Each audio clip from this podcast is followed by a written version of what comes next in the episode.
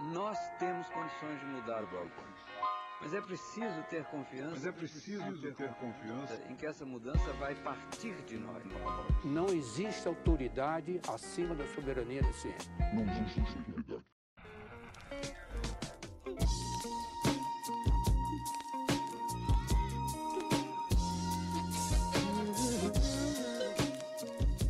Bem-vindos a mais um episódio do Nós da Nutrição, um podcast sobre nutrição e seu contexto na vida contemporânea. Aqui quem fala é Pablo Couto.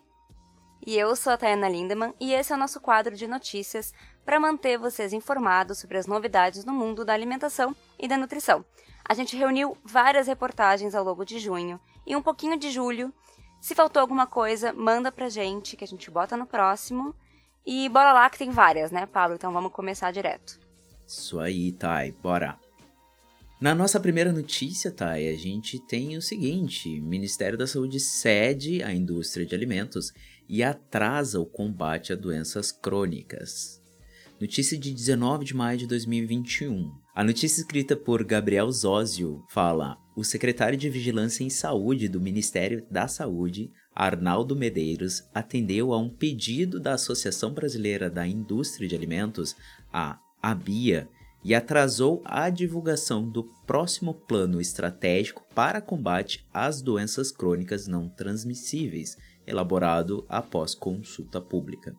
A ABIA, que representa empresários como Danone, McDonald's e Nestlé, ou seja, as big company e às vezes nem tão big, mas enfim, obteve uma audiência com Medeiros em 4 de março deste ano, para tratar da edição de 2021 e 2030 do Plano de Ações Estratégicas para o Enfrentamento das Doenças Crônicas e Agravos Não Transmissíveis do Brasil.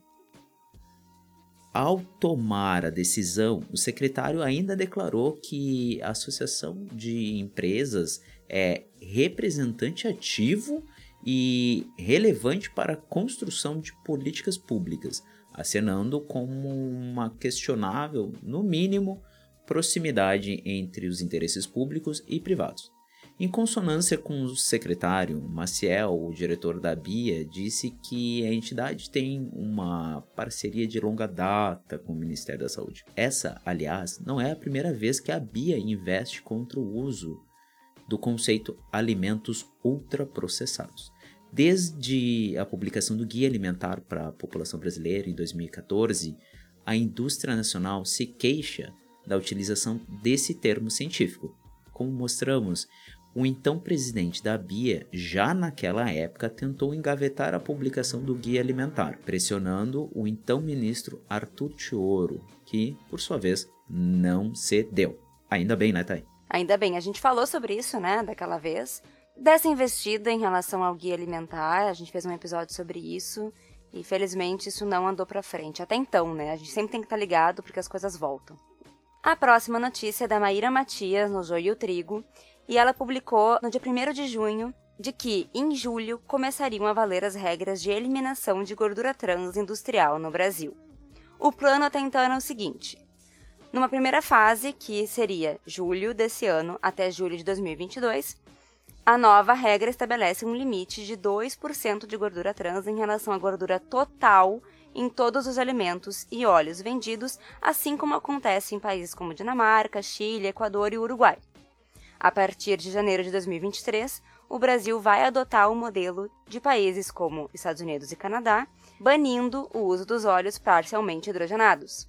Como que é hoje? Como é que funciona hoje o Brasil? Os fabricantes podem declarar na tabela nutricional de um produto, no rótulo, que tem zero trans, mesmo que seja uma mentira, e nem por isso violando uma norma sanitária. Essa, essa jogadinha é permitida em produtos que tenham abaixo de 0,2 de gordura por porção. Só que acontece que um pacote com 100 gramas de produto pode levar em consideração uma porção de, por exemplo, 30 gramas. Esse produto, por exemplo, um biscoito, é muito provável que a pessoa abra o pacote e coma inteiro. Nesse momento já não é mais zero trans. Ele tem mais gordura trans do que a tabela nutricional nos traz.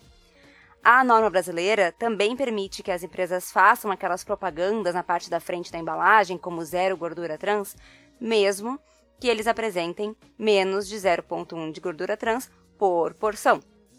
E um estudo que foi feito no Brasil e publicado em 2018 encontrou ingredientes de gordura trans em 24% de um total de 160 produtos que exibiam alegações de zero trans. E aí, na notícia de 30 de junho, 29 dias depois da primeira notícia que eu comentei, a gente ficou sabendo que há poucas semanas da implementação da norma, a agência reguladora brasileira deu um jeitinho de atender aos interesses da indústria de alimentos e óleos, liberando que esses produtos com níveis perigosos de trans, fabricados até hoje, que até então era 30 de junho, possam ser comercializados até 31 de dezembro de 2022. O IDEC, o Instituto Brasileiro de Defesa do Consumidor, lamentou com a seguinte nota, aspas, a Anvisa acabou frustrando as expectativas daqueles mais conscientes sobre o tema, que imaginavam que estariam efetivamente menos expostos aos produtos com gordura trans a partir de julho. Ou seja, é, temos aí a regra ainda valendo, a, a lei de, de produção ainda valendo, porém os já, já produzidos serão comercializados normalmente até o final do ano que vem. Então a mudança vai demorar muito ainda para chegar na gente, no consumidor. E para lembrar também, a gente já falou sobre gordura trans aqui no podcast, no nosso episódio 4. Então, quem quiser saber mais o que, que elas são, como é que funciona isso, qual é o prejuízo para a saúde, no episódio 4 a gente fala tudo direitinho. E o mais interessante dessa notícia é que a gente sabe que a indústria ela tem o interesse de que as pessoas consumam mais seus produtos. Então a gente sabe que é um contrassenso na medida de que eles querem ficar isentos dessa responsabilidade de serem taxados enquanto pessoas que tão, não estão utilizando uma matéria-prima de qualidade. Porém, eles querem lucrar, né? Vendendo, vendendo, vendendo, mas eles querem se passar por bonzinhos, né? Então é aquela coisa assim, não fala mal de mim, mas eu fico aí te empurrando comida. Exatamente. É a famosa indústria da engorda. Exatamente.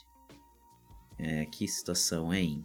E a próxima notícia fala sobre a análise encontra agrotóxicos em alimentos ultraprocessados como salgadinhos e biscoitos.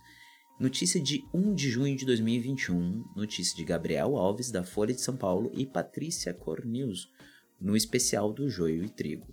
Na reportagem de Gabriel Alves, o repórter constata que a análise feita pelo IDEC, Instituto Brasileiro de Defesa do Consumidor, mostra que em boa parte dos alimentos ultraprocessados mais consumidos no Brasil tem agrotóxicos, como o herbicida glifosato, o glufosinato, o pirimirfos, o carbendazim e o butóxico de piperonila. Só nomes gente fina, só produtos de altíssima qualidade. Só que não. São herbicidas utilizados na indústria para matar larvas e, consequentemente, se a gente ingerir isso, a gente morre também, né? Enfim, não é como se colocassem agrotóxicos nos produtos. Porém, como o repórter fala, abre aspas, o uso dos agrotóxicos é muito frequente nas grandes culturas de soja, milho e trigo, e há um patamar estabelecido pela Anvisa para as quantidades máximas dos agrotóxicos nesses alimentos. As normas em vigor, porém, não contemplam alimentos industrializados. Conforme a jornalista Patrícia Cornils diz, foram encontrados resíduos nas bebidas soja, Natures Batavo, no cereal matinal Nesfit tradicional, nos salgadinhos baconzitos, clássico uh, feito de trigo, no torcida sabor queijo, nas bisnaguinhas Pullman, bisnaguito e vários outros alimentos da indústria. Até mesmo o clássico biscoito, água e sal continham agrotóxicos neles. Com a publicação desse achado, o IDEC lançou a cartilha chamada Tem Veneno nesse Pacote, onde é possível conferir como foi realizada a pesquisa, quais os produtos e o que e quanto foi encontrado em cada um deles. A gente vai colocar o link para vocês acessarem no post e é uma cartilha bem interessante porque ela é bem visual, fica bem fácil de ver.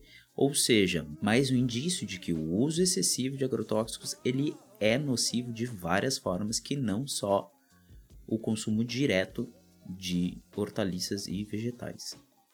Mas Tai, Aproveitando que a gente está falando de agrotóxicos, indústria, etc e tal, a próxima notícia é sobre a Nestlé, que ela reconhece em um documento interno que mais de 60% dos seus produtos não são saudáveis.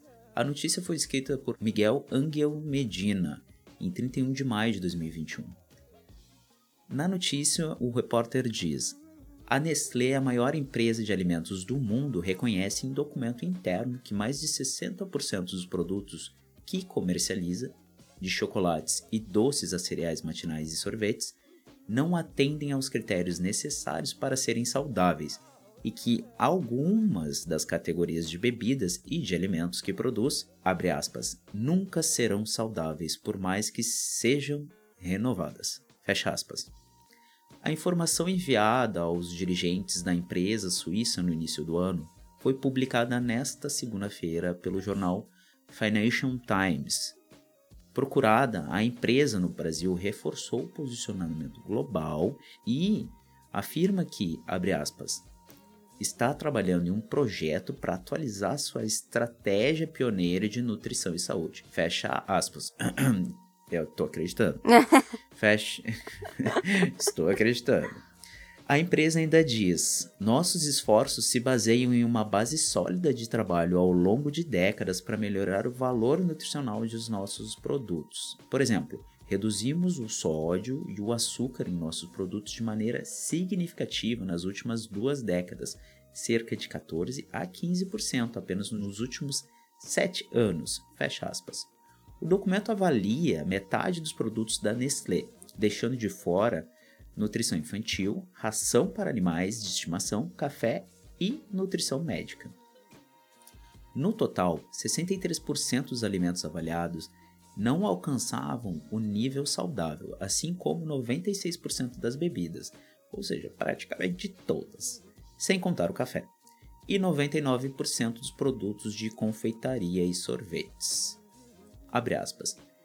Fizemos melhorias significativas em nossos produtos, mas no nosso portfólio ainda carece de definições de saúde, em um cenário em que a pressão regulatória e as demandas dos consumidores não param de crescer, explica o documento segundo o jornal.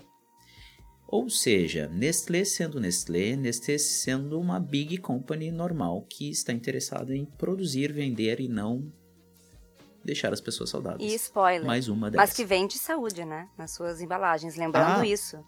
Pois é. Eles são É. muito conhecidos pelos cereais matinais e pelos biscoitos fit, entre aspas, mas, e vendem saúde, e no próprio documento interno eles trazem essa informação, né? E spoiler, a Nestlé vai aparecer mais nessa, nesse episódio, então... é, foi As um mês bom pra... estão com tudo. Foi um ótimo mês pra Só Nestlé. que não, né? Enfim, Enfim. isso não é uma isso não é uma uma novidade. Isso é só mais uma coisa assim estarrecedora. É como se fosse a CPI das big companies nessa notícia, Tayana. Exatamente, e teremos Né? mais, né? Estamos Então- num momento de CPI. fortíssimo. Ah, a próxima notícia é uma das poucas que são boas, tá? Também é outro spoiler, porque a gente tá é, imerso em notícias ruins. Mas essa é uma notícia boa. Notícia de 21 de junho de 2021, o CRN lançou um guia de cuidado e atenção nutricional para a população LGBTQIA+.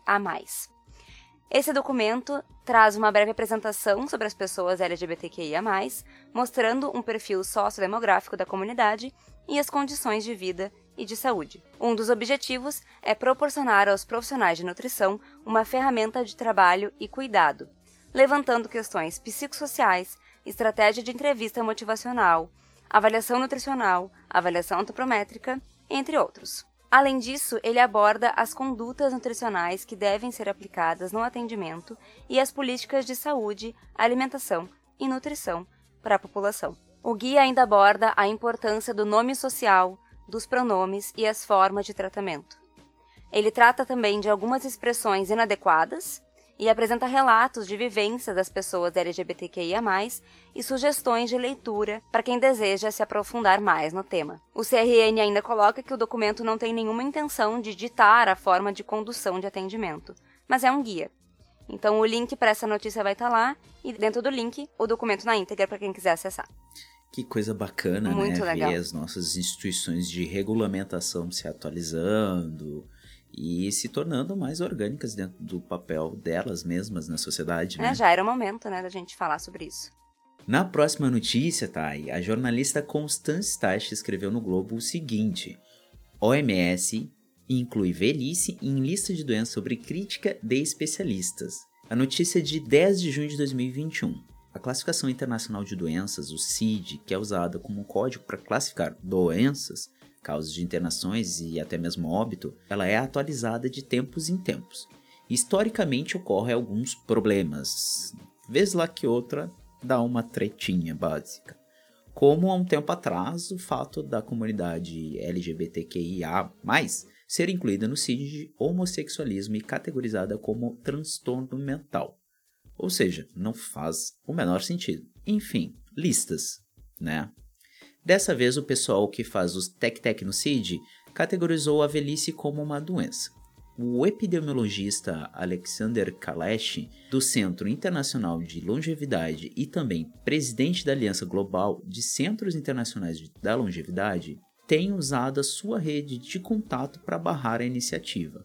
Ele comenta o seguinte, aspas, trocar um termo mal definido por outro ainda mais criticável, pois velhice contempla apenas a idade cronológica e não o processo de declínio e fragilidade. Fecha aspas. A jornalista ainda coloca que, no Brasil, cerca de 3 quartos das mortes ocorrem a partir dos 60 anos, por doenças cardiovasculares, oncológicas, neurológicas, entre outras. E se tudo for resumido à velhice, argumentam os especialistas, há risco de faltarem informações e investimento específico para tratamento dessas doenças. A CID não especifica idade e o conceito de idoso varia. No Brasil, oficialmente, e para fins estatísticos, idoso é quem tem mais de 60 anos. Na Itália, 75. E aí, como que fica? Pois é, essa notícia deu o que falar e a gente está planejando um episódio não sobre isso, mas que vai trazer isso. Então, futuramente, fiquem ligados no Nossa Nutrição para acompanhar, porque a gente ainda vai trazer pessoas para discutir esse assunto por aqui. Aspectos relacionados à melhor idade, Tayana. Aspectos relacionados ao envelhecimento e como a nutrição está relacionada a isso, né? Que loucura e que delícia.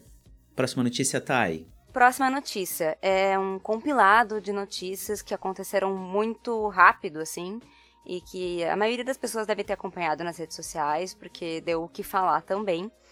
Foi a PL 490. Uh, 23 de junho de 2021, sai a notícia então de que a PL 490, que é projeto de autoria do ex-deputado federal Homero Pereira, do PR, uh, e que é fortemente apoiada pelo, pela bancada ruralista, estava em discussão. O que, que ela traz? Qual é o ponto polêmico da PL? Ela trata do marco temporal e prevê que só poderão ser consideradas terras indígenas aquelas que já estavam em posse desses povos na data da promulgação da Constituição, ou seja, 5 de outubro de 88, passando a exigir dessa forma uma comprovação de posse, o que hoje não é necessário. O texto ainda flexibiliza o contato com povos isolados, proíbe a ampliação de terras que já foram demarcadas e permite a exploração de terras indígenas por garimpeiros. E aí, por semanas, é, quem passava em frente à Câmara dos Deputados acompanhou o protesto de indígenas de diferentes etnias contra essa aprovação. E durante esse tempo, muitas violências foram cometidas com esses povos que estavam protestando contra a PL que faria com que eles perdessem parte de suas terras e que mudasse essa demarcação, né? E aí, no dia 24 de junho, em uma sessão tumultuada na Câmara dos Deputados, a Comissão de Constituição, Cidadania e Justiça aprovou a PL por 40 votos a 21. Após a votação, o texto segue para o plenário da Câmara. Se for aprovado, vai ser encaminhado para a Comissão de Constituição, Cidadania e Justiça do Senado. Os parlamentares que são da oposição e que são líderes dos povos originários consideram muito provável o projeto de lei, que é desfavorável aos direitos indígenas, ir à sanção presidencial. E eles não descartam judicializar o tema com apelação ao Supremo Tribunal Federal. Inclusive, lá no nosso Instagram, para quem nos acompanha, a gente publicou algumas notícias que estavam saindo sobre essas violências cometidas contra os povos que estavam em protesto. Então, foi uma semana, algumas semanas conturbadas lá e que na verdade o resultado foi bem negativo para todo mundo. É, e se você por acaso está se perguntando o que que isso tem a ver com alimentação, o que que isso tem a ver com nutrição, sinto muito informar, cara pálida, tudo. Afinal de contas, desmatamento, afinal de contas, apropriação de terras ilegais de povos uh, nativos brasileiros e aumento da concentração de renda em pouquíssimas pessoas que já têm muita renda. Ou seja, tudo vai a cascata Tem abaixo. tudo a ver assim, com nutrição. É, é tudo, tudo, assim. Uh, é complexo, sim, é complexo, mas é ilegal, é, é explicitamente ilegal. E a gente tá vendo, como a gente já trouxe em alguns episódios de notícia e alguns PFs que a gente conversou com algumas pessoas, que as coisas ilegais elas estão se tornando uh, melindrosamente legais, né? Porque tem um benefício para algumas bancadas, pessoas com muita influência e não necessariamente muito poder, mas influência sobre os senadores, sobre os deputados, enfim. É uma mudança que é violenta, é desrespeitosa e é contra os direitos humanos que a gente tem no Brasil, né? Inclusive, para quem ainda tem assim dúvida do que, que a nutrição tem a ver com isso, acho que é importante a gente falar do nosso episódio, né? Episódio 37, em que uh, a gente ouve uma entrevista da Maria e da Cuiá sobre a atuação do, nutricionista com população vulnerável, população indígena. Então acho que complementa bem a, a, importância que a nutrição e a saúde como um todo tem a ver com essa notícia. Né? Exatamente, Thay. Muito bem lembrado desse episódio. Excelente episódio. A gente vai colocar ele no link para vocês acessarem. A próxima notícia, Thay, fala sobre a pesquisa que revela dados alarmantes relacionados à mudança climática à saúde humana. Ó, gente, tudo relacionado. As pessoas desmatam lá na Amazônia, caga o clima inteiro e daí, ó, tamo aí, Covid, essa coisa aí, ficou para um lado para o outro, saúde detonada. Notícia do dia 8 de junho de 2021, falando que dados inéditos sobre o nexo alarmante entre as mudanças climáticas e prejuízos à saúde urbana no Brasil foram divulgados durante a primeira edição de 2021 dos Diálogos Futuro Sustentável evento promovido pelo ICS, Instituto Clima e Sociedade pela Embaixada da Alemanha. Além dos impactos relacionados às mudanças ambientais, transmissão de doenças por mosquitos ou carrapatos, e os sistemas sociais, doenças mentais advindas de conflitos em deslocamentos populacionais, desnutrição, insegurança alimentar, perda econômica gerada pelas alterações do clima o destaque fica por conta da mortalidade e morbidade gerada pela poluição no ar por veículos, indústrias e queimadas. A pesquisa cita um estudo realizado pela Fiocruz revelando que 60% do material particulado inalado no Brasil é proveniente da queimada da floresta amazônica e em 2019, houve 2.500 hospitalizações por mês de crianças na região amazônica em decorrência da poluição das queimadas. A gente vai colocar o link do documento na íntegra para vocês darem uma conferida no site. Ou seja, mais um fator que às vezes passa despercebido, mas tem um impacto direto no contexto da nossa saúde enquanto sociedade e também no progresso econômico sustentável, né, Thay? Exatamente. E relacionada à notícia anterior, mais uma PL aprovada. Vamos lá. No dia 29 de junho, por 37 votos a favor e 15 contrários, a Assembleia Legislativa aprovou a APL 260 de 2020, de autoria do Poder Executivo, que muda a legislação referente ao uso de agrotóxicos no Rio Grande do Sul especificamente do nosso estado agora, vamos ser um pouco regionalistas nesse momento, mas que foi bem importante aqui pra gente no, no, nosso estado, essa mudança. E essa PL permite, então, a importação e o uso desses agrotóxicos nas lavouras gaúchas de produtos banidos em países sede dos fabricantes. Então entendam bem, produtos que são banidos nos próprios países que fabricam serão permitidos agora aqui no Rio Grande do Sul.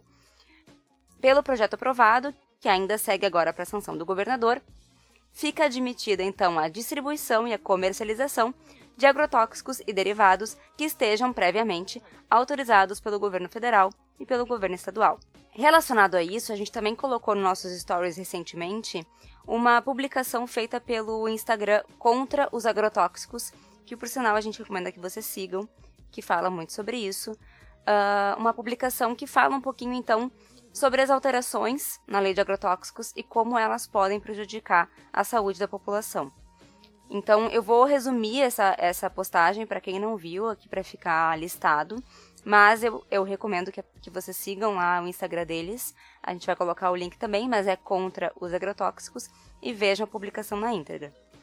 Então, o que, que eles trazem para a gente dessas mudanças? Primeiro, que substitui o nome agrotóxico nos documentos e embalagens por pesticida, ou defensivo agrícola, ou defensivo fitossanitário. Esses termos, eles escondem os perigos que esses produtos têm, né? Segundo ponto, o Ministério da Agricultura pode liberar agrotóxicos com registro temporário, sem passar pelo IBAMA ou pela Anvisa, que são os nossos órgãos regulatórios. Terceiro ponto, somente os agrotóxicos que forem interceptados como risco inaceitável poderão ser analisados. E o que, que seria inaceitável? Câncer? Morte? Não sabemos. 4 permite registro temporário de produtos que estejam registrados em pelo menos três países da OSD, Organização para a Cooperação e Desenvolvimento, que o Brasil não faz parte, de novo, e sem passar pelos órgãos fiscalizados. E o quinto e último ponto é que não precisará de registro qualquer produto que possa ser utilizado num eventual caso de surto ou epidemia de doença ou praga, ou seja, coloca os interesses econômicos acima do cuidado com a saúde humana e o meio ambiente. Esses rapazinhos aí dos venenos, eles são muito malandros, né? Espertos, né? Rápidos eles são, também. assim, ó, é, é uma guerra semântica para deixar a gente mais ludibriado do que a gente já é. Porque assim, a gente não enxerga o agrotóxico na comida, a gente sabe que ele tá lá. Mas o que a gente minimamente pode fazer, que é regulamentar, eles também já não querem muito, ó, vamos deixar a coisa do jeito que tá, sem ninguém regulamentar, porque daí a gente vende mais. Não é porque eles estão preocupados se vai ter uma larva, é porque eles querem vender mais isso daí, né? Exatamente. Que coisa Mergulhados louca. em agrotóxicos estamos no Brasil. É, por falar em uma, pessoas, assim, indústria, fábrica que gosta de vender bastante, a próxima notícia é sobre ela, a Nestlé. E é denunciada. Eu, eu falei que ela ia voltar, ela voltou, não falei? Não, ela, ela não consegue ficar longe, né? Esses big aí hoje estão com tudo no nosso, na nossa notícia. A Nestlé é denunciada no Procon de São Paulo por propaganda enganosa. Olha que bonito, né? Ela não era toda boa, toda legal. O IDEC, Instituto Brasileiro de Defesa do Consumidor, denunciou a Nestlé ao Procon na quinta-feira do dia 24 de junho por propaganda enganosa, já que quatro produtos da linha Nesfit, ela é fit que é uma maravilha. Nesfit. Guarda Note. isso, Nesfit. Que levam mel no seu nome, não tem o item na composição. Nas embalagens também há imagens de favo de mel, além de outros elementos diretamente relacionados ao ingrediente, segundo o Instituto. Os produtos em questão são biscoito Nesfit, aveia e mel, Nesfit cookie cacau, aveia e mel, biscoito Nesfit leite e mel e o cereal matinal Nesfit mel com amêndoas, sem adição de açúcar. Ou seja, o negócio é doce, mas não tem mel. Então o que, que tem lá, É, né? note, note que o nome deles são Mel. aveia e mel, leite e Mel, mel, taradã é. e mel, mas não vai mel. Então assim, Só isso mesmo. amiguinhos estão escutando, vão lá e compram o cookie de mel da tia da esquina, sabe? Vai lá, procura um, Provavelmente É, vai ter mel. faça o seu cookie, não compra dessa empresa porque ela tá enganando vocês e a sociedade faz muito tempo. Ela só quer vender e gastar pouco, porque daí ela lucra mais. Próxima notícia, Thay. Exatamente. Voltamos com agrotóxicos. Eita! Notícia de 8 de julho, ah, com o título de Vasta pesquisa francesa amplia a lista de doenças causadas por agrotóxicos, inclusive em bebês. O estudo ele é o resultado da análise de mais de 5 mil documentos sobre o tema, elaborados por pesquisadores internacionais e compilados pela equipe do INSERM, Instituto Nacional da Saúde e da Pesquisa Médica, da França. Há oito anos, a ligação entre agrotóxicos e a aparição de doenças era considerada forte para quatro patologias graves, entre elas alguns tipos de câncer e mal de Parkinson. Agora são seis. Foram adicionados os danos cognitivos em adultos e crianças, branquiopneumopatia e bronquite crônica.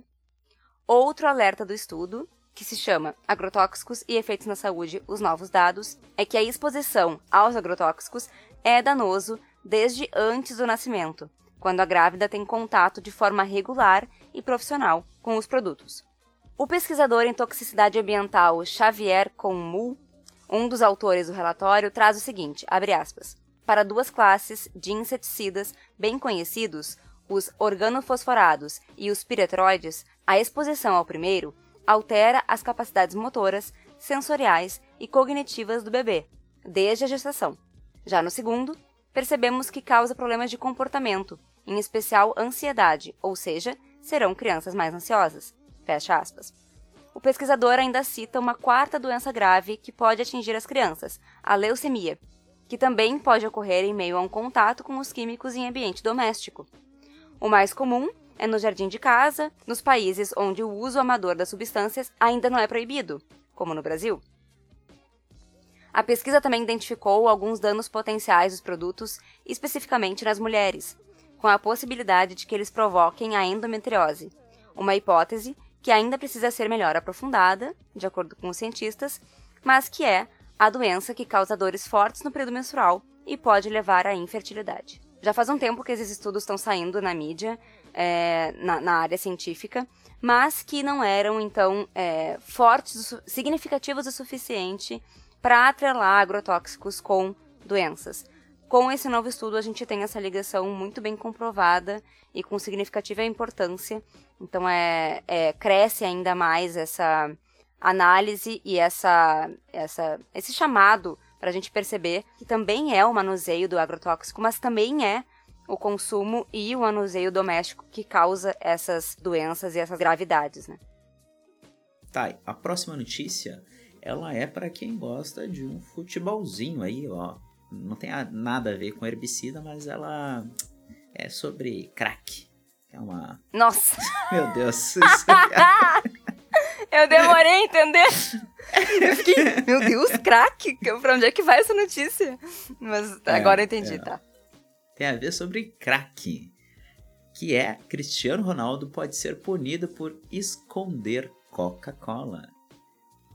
É uma notícia do dia 15 de junho de 2021, onde o futebolista Cristiano Ronaldo, ele em uma coletiva escondeu duas garrafas de Coca-Cola antes de dar o seu pronunciamento. O que acontece? Essa notícia foi escrita pelo jornalista Gabriel Cossetrone e ele descreveu a polêmica da seguinte forma: Diante da força de seu nome, a atitude do craque português trouxe consequências a empresa americana apresentou uma queda, uma desvalorização de 4 bilhões de dólares, cerca de 21 bilhões de reais na cotação atual, em valor de mercado após a ação ser repercutida.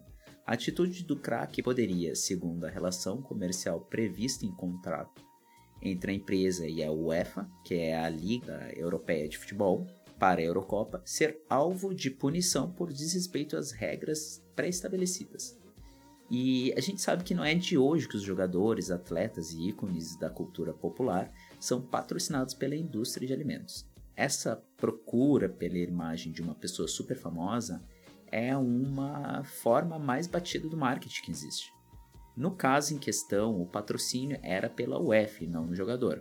Porém, dentro dos trâmites de contrato, o jogador deve submeter suas imagens ao patrocínio da liga. O contexto dessa notícia é muito relevante, pois vem a calhar com a notícia da campanha pela tributação saudável. Olha que bacana. Que vocês podem acessar em tributosaudável.org.br. É uma campanha desenvolvida pela ACT Promoção em Saúde e da Aliança pela Alimentação Saudável que visa a taxação de bebidas açucaradas no Brasil. Lembrando que as big companies, os refrigerantão aí, além de terem subsídio fiscal do governo, ainda contribuem para o adoecimento da população brasileira. Então, uh, mesmo que seja por um motivo particular ou não, a ação do jogador Cristiano Ronaldo trouxe à tona para parte do público futeboleiro a questão do consumo do produto Coca-Cola, do refrigerante.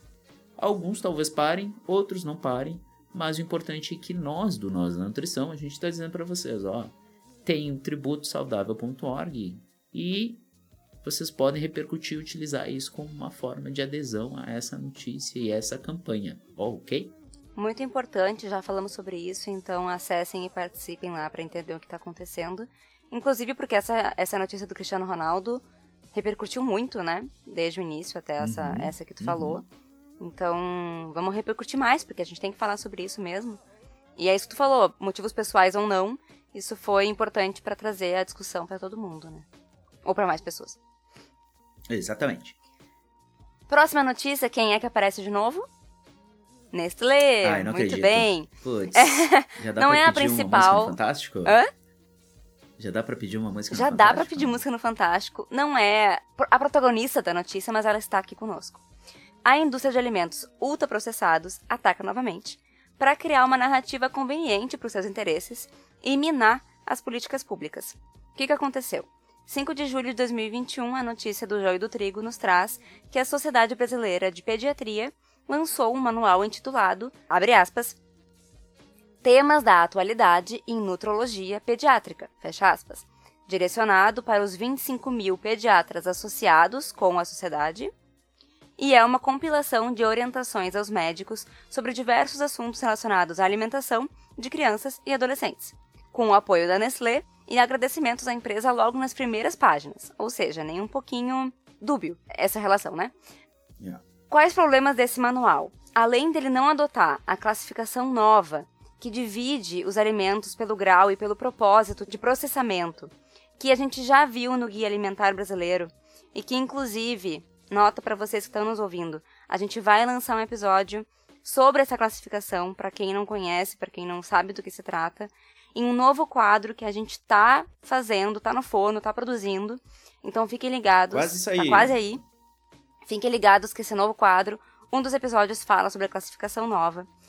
É, e essa classificação é ignorada nesse novo manual é, da Sociedade Brasileira de Pediatria e contraria as duas diretrizes oficiais do país, que são o Guia Alimentar para a População Brasileira, de 2014, o nosso queridinho, e, principalmente, a nova versão do Guia Alimentar para Crianças Brasileiras Menores de 2 anos, de 2019, que inclusive é um dos documentos que a gente narra no nosso quadro Narrações. Para quem não conhece, a gente lê o, o guia na íntegra em episódios é, separadinhos para você acompanhar todo o documento em forma de áudio. Após uma série de argumentos sobre os riscos de deficiências nutricionais, esse manual, lançado pela Sociedade Brasileira de Pediatria, encoraja, mesmo que de forma velada, o consumo de compostos lácteos, que é um alimento ultraprocessado apresentado como uma alternativa para compor o cardápio das crianças. Nessa notícia do Jogo do Trigo, a gente vai colocar o link para vocês, para quem quiser dar uma olhadinha, eles fizeram um, uma imagem que representa muito bem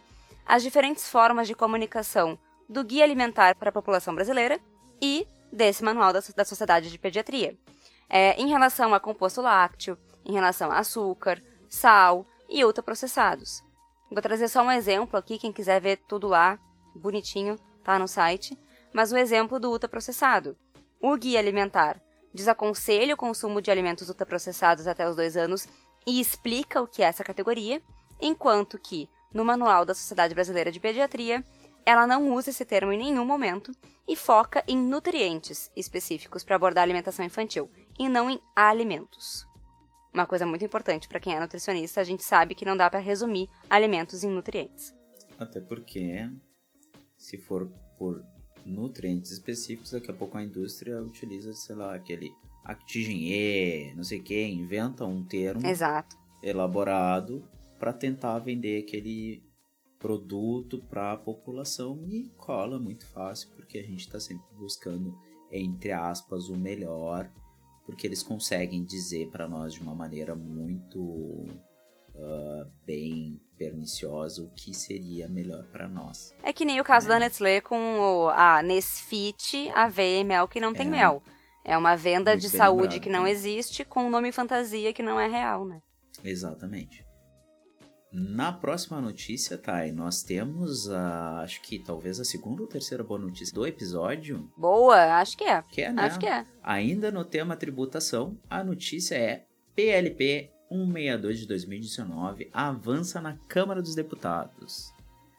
Notícia assinada por nós mesmos, nós da nutrição. Olha que chique! Muito chique. A apuração ali nas internet, feita, papapá, escrita por nós. E no dia 15 de julho, a CT Promoção em Saúde divulgou no seu Twitter uma mensagem sobre a aprovação da PL 162 de 2019, que visa estabelecer visibilidade, autorizando a divulgação de informações abrangendo todas as pessoas jurídicas beneficiárias de incentivos ou benefícios fiscais. Som de fogos de artifício, por favor, produtor. Piu, blá, blá, blá, piu, piu.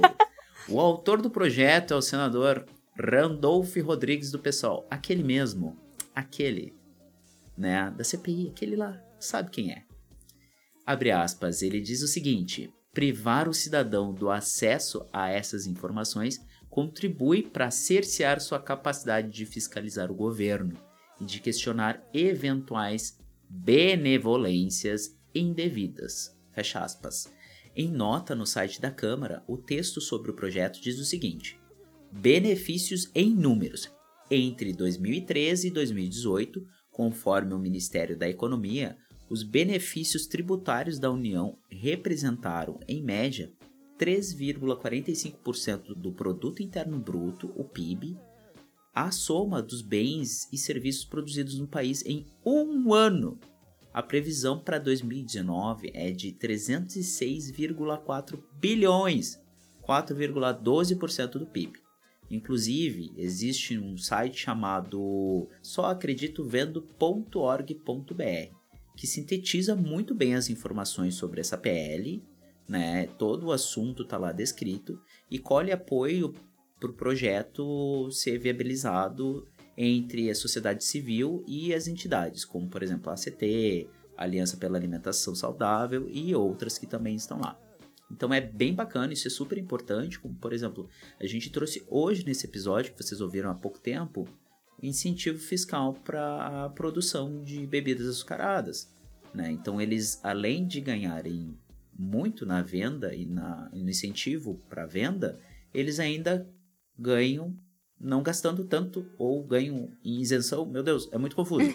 Só que a gente não sabe quanto, nem até onde, nem como vai, né? Então isso é super bem-vindo. Tomara que passe, porque a gente tá precisando desse tipo de coisa.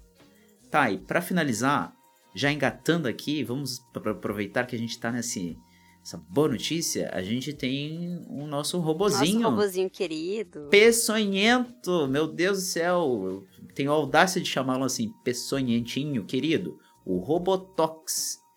Hoje, dia 19 de julho, o Robotox informou que existem 3.325 produtos agrotóxicos comercializados em todo o Brasil. E Desde o começo do mandato, o governo Bolsonaro publicou e aprovou 1.259 novos produtos agrotóxicos.